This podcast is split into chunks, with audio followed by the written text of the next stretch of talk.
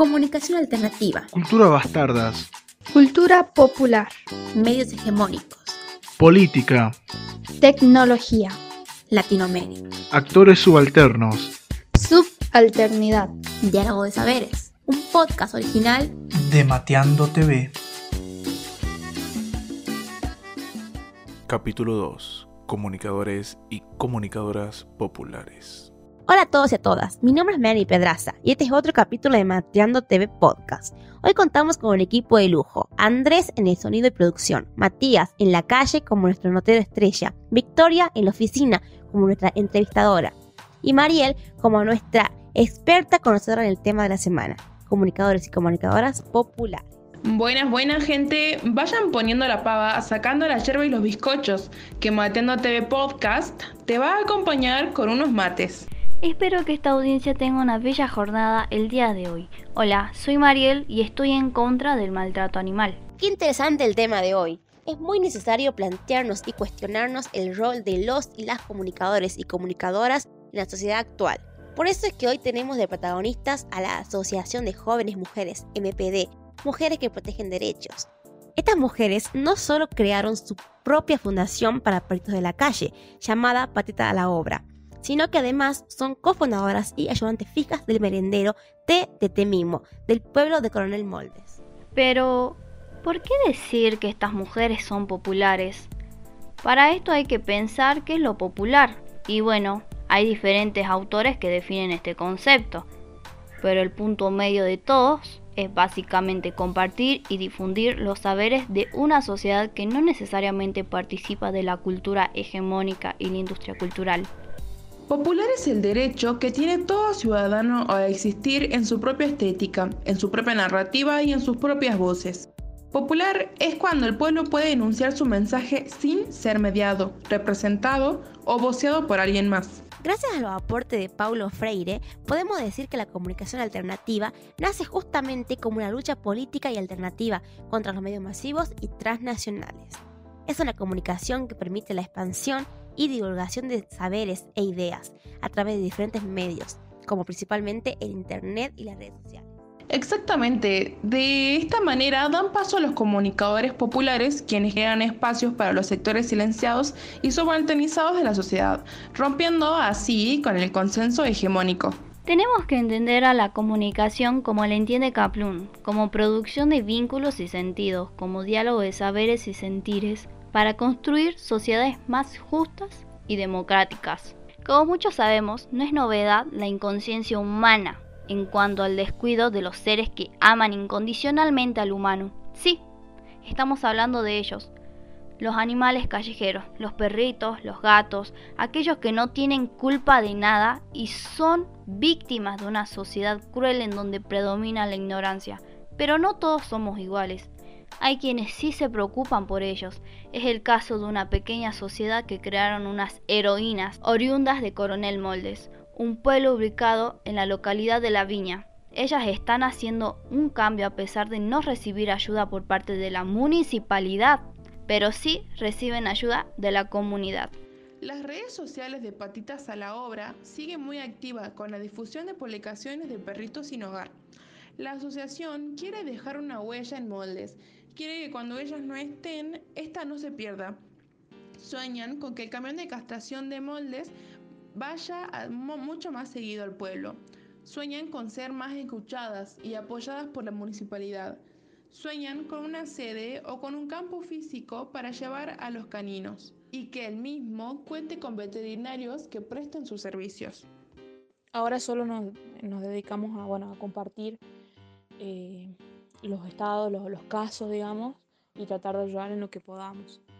Eh, siempre estamos dispuestas a que, no sé, si necesitan alimento, eh, no sé, algo para, eh, para bebés recién nacidos que no tienen una madre, buscar ayuda, lo que sea. pero ya no es como antes, porque antes traíamos los perros a nuestra casa y ahora ya nadie puede yo ya no puedo porque tengo un montón de perros.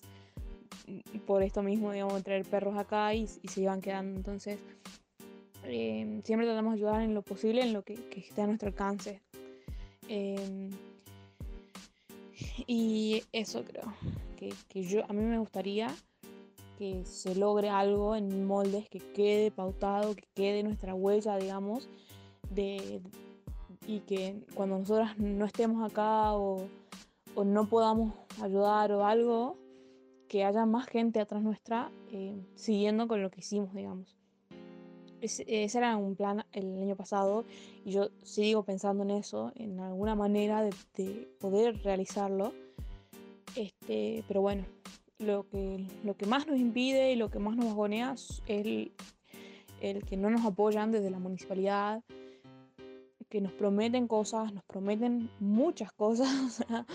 bueno, te imaginas las veces que nos prometieron el cielo y la tierra y nosotras no nos creíamos y muy bien hecho porque, bueno, nunca lo cumplieron, digamos.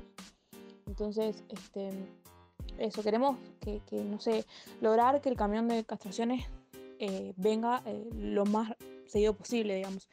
Supuestamente es una vez al año, eh, es lo que pasa acá en Moldes por, lo menos. Estaría bueno que venga un poco más seguido, si es posible, no sé, dos veces al año, tipo, lo mínimo, no sé.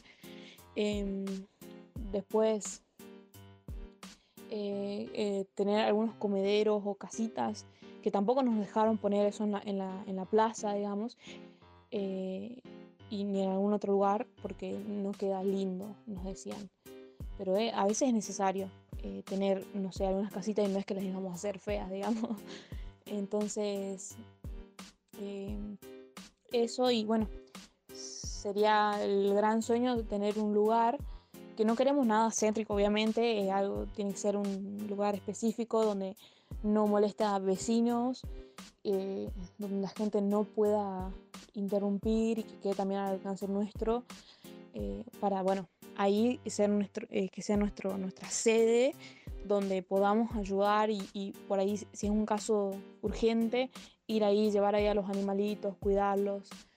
Y bueno, también otro gran sueño es que los veterinarios nos ayuden, digamos, que, que haya buenos veterinarios que, que, estén predispuestos a bueno, ayudarnos y entender nuestra situación de, de que todo lo que, todo lo que nosotras eh, hacemos sale de, nuestra plata, digamos. O sea, eh, hubo donaciones a lo largo de estos años, pero eh, después si queremos comprar más alimento o, vacunar a, los perritos o algo, sale de nuestra plata.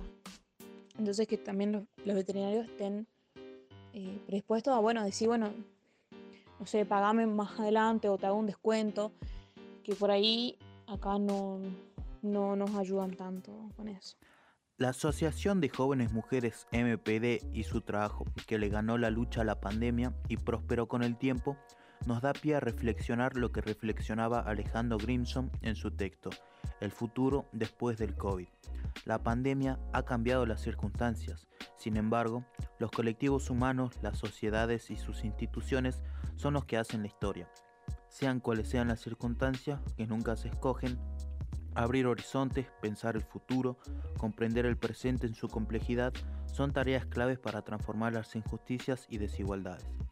Para generar democracias vibrantes, es por esto y por más un placer seguir encontrando sociedades y ciudadanías activas que luchan por la democracia y la participación de todos y todas. Queridos oyentes, tomen conciencia y así como estas muchachas aporten su granito de arena. Ojalá pudiésemos ayudar a todos los callejeros que nos necesitan, pero nosotros no somos la solución. La solución está en cada uno. Gracias por escuchar este capítulo, un podcast original de Mateando TV, conducido por Melanie Pedraza, co-conductora experta en el tema de la semana, Mariel Rivera, nuestra cronista, Victoria Zuleta, notero, Matías Cornejo, dirigido y producido por Andrés Ciares.